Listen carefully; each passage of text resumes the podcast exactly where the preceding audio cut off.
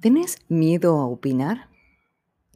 Bienvenido a Palabras que Vibran, soy Ale Cordara y nos encontramos una semana más en estos episodios que salen cada lunes por Spotify y también por la plataforma Anchor. Y próximamente los voy a empezar a subir a YouTube también, así que presta atención también a mi canal. ¿Te ha pasado alguna vez que tenés que opinar es decir, dar tu punto de vista en una reunión de trabajo, en la facultad o en la escuela o en tu familia o en un medio de comunicación, depende de dónde te desenvuelvas, o con tus amigos, sobre un tema cualquiera que haya pasado en el día o sobre alguien que te piden tu opinión y que decís, trágame tierra empieza el corazón a latir fuerte, empieza el sudor en las manos, empezás a mirar y decir, yo no quiero pasar por esta situación. Una reunión de padres también puede ser. Hay, miles de, de momentos en donde tenés esa oportunidad y no querés hacerlo. Y decís, trágame tierra, ¿qué hago? ¿Y qué digo? Sobre cualquier episodio de la vida cotidiana o en ese contexto, algo. ¿Y cómo haces para opinar sin miedo? Sin miedo que digan los demás, sin miedo a, que después tengas alguna respuesta no grata, o quizás eh, hay personas que no opinan lo mismo que vos. Entonces, ¿qué hacer? Y te, y te toca, te dicen, fulanita, fulanito, nos gustaría escucharte. Y vos titubeás, decís dos o tres cositas que no es lo que tenías en mente y que pase otra persona. Después llegas a tu casa y empezás, ¿por qué no dije esto? O el otro lo dijo y yo lo pensé y porque el otro lo pensó y lo, dijo y yo no lo dije. Y podría haber dicho esto y podría haber dicho lo otro y, y esto y lo otro. Bueno, calmemos calmemos toda esa conversación interna y, empecemos a pensar en que si una persona te dice, quiero tu opinión, es tu opinión.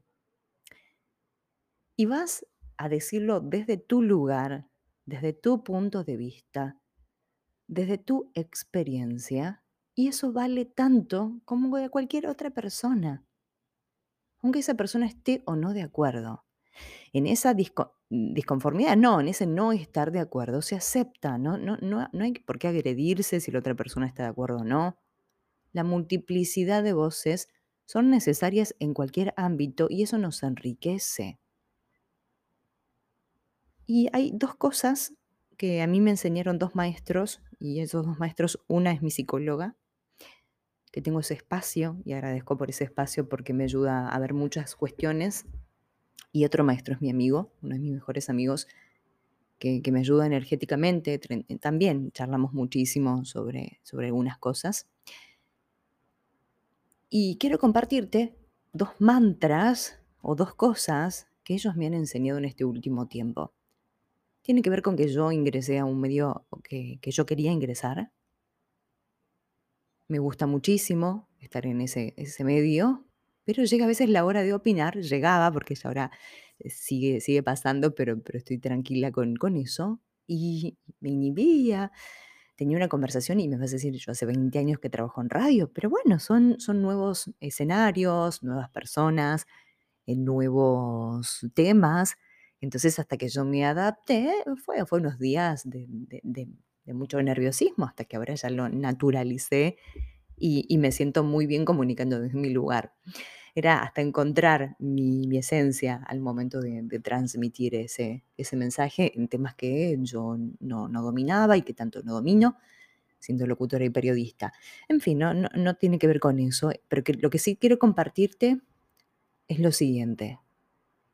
Son dos mantras que hasta el día de hoy a mí me acompañan y una de ellas que, me encantó, un mantra, que es como si fuese una frase que se repite, eso quiero decirte que es un mantra. Y anótala, si estás ahí, anótala. Mi palabra es tan importante como cualquier, como la de cualquier otra persona que esté en mi presencia. La digo de nuevo. Mi palabra es tan importante como la de cualquier otra persona que esté en mi presencia. Y lo voy a repetir nuevamente. Mi palabra es tan importante como la de cualquier otra persona que esté en mi presencia. Claro que sí, tu palabra vale. Nadie puede darte un descrédito de eso que estás opinando, porque es tu opinión, tu historia. Y vas a opinar sobre ese tema desde ese lugar. Y algo voy a decir. Vas a opinar desde tu lugar si te piden una opinión. Si no te la piden, no la des. En ningún ámbito.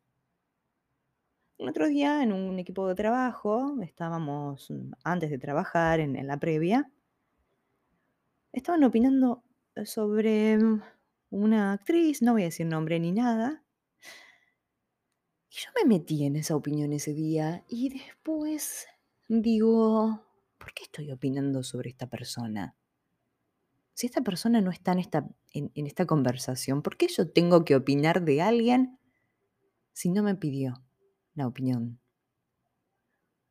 Opinando sobre su aspecto, sobre su físico. ¿Quién soy yo para opinar? Entonces, ahí mm, lo comparto porque me parece que es esto, opinamos sin saber, opinamos por lo que vemos, la superficialidad, y no sabemos qué, qué historia tiene esa persona detrás. Entonces, esto también es un aprendizaje para mí y para vos, porque mm, yo siempre digo, cuando uno enseña, todos aprenden, y, eh, fue una reflexión de hace unos días, por eso eh, también tiene que ver con este episodio que, de, opinar de alguien. O un amigo, a veces un amigo te cuenta algo y simplemente te lo está contando, no, no está pidiendo la opinión. Entonces, yo digo, preguntemos, ¿te, ¿te, interesa mi punto de vista? ¿Querés que lo charlemos o simplemente lo, lo haces como para desahogarte o, poder pensar en voz alta con un otro? Por eso digo que, esto es, es importante. Entonces, mi palabra es tan importante como la de cualquier otra persona que esté en mi presencia. Y lo otro que también me pareció grandioso y me, hizo abrir mi mente. Una opinión no te define como ser. Una opinión no te define. Una opinión no te define. Sos una persona íntegra con tus cualidades, con tus fortalezas, con tus intereses, con tu historia, con todo eso. Sos rico en todo eso. Pero si opinas de algo, pero eso no te va a definir como ser. Opinas y ya en ese espacio, si te lo piden. Vuelvo a decir, si te lo piden. Entonces, resumimos los dos mantras. Una opinión no te define, entonces lo puedes repetir. Una opinión no me define, una opinión no me, no me define. Y lo otro, mi palabra es tan importante como la de cualquier otra persona que esté en mi presencia. Te espero por Instagram toda la semana, arroba Alejandra Cordara, que le des una estrellita a estos podcasts que me hace muy feliz saber que, que, te sirven, que te nutren, que te enriquecen, que te aportan y que lo puedes poner en práctica en tu vida cotidiana, porque esa es mi misión, que lo puedas poner en práctica en tu vida cotidiana.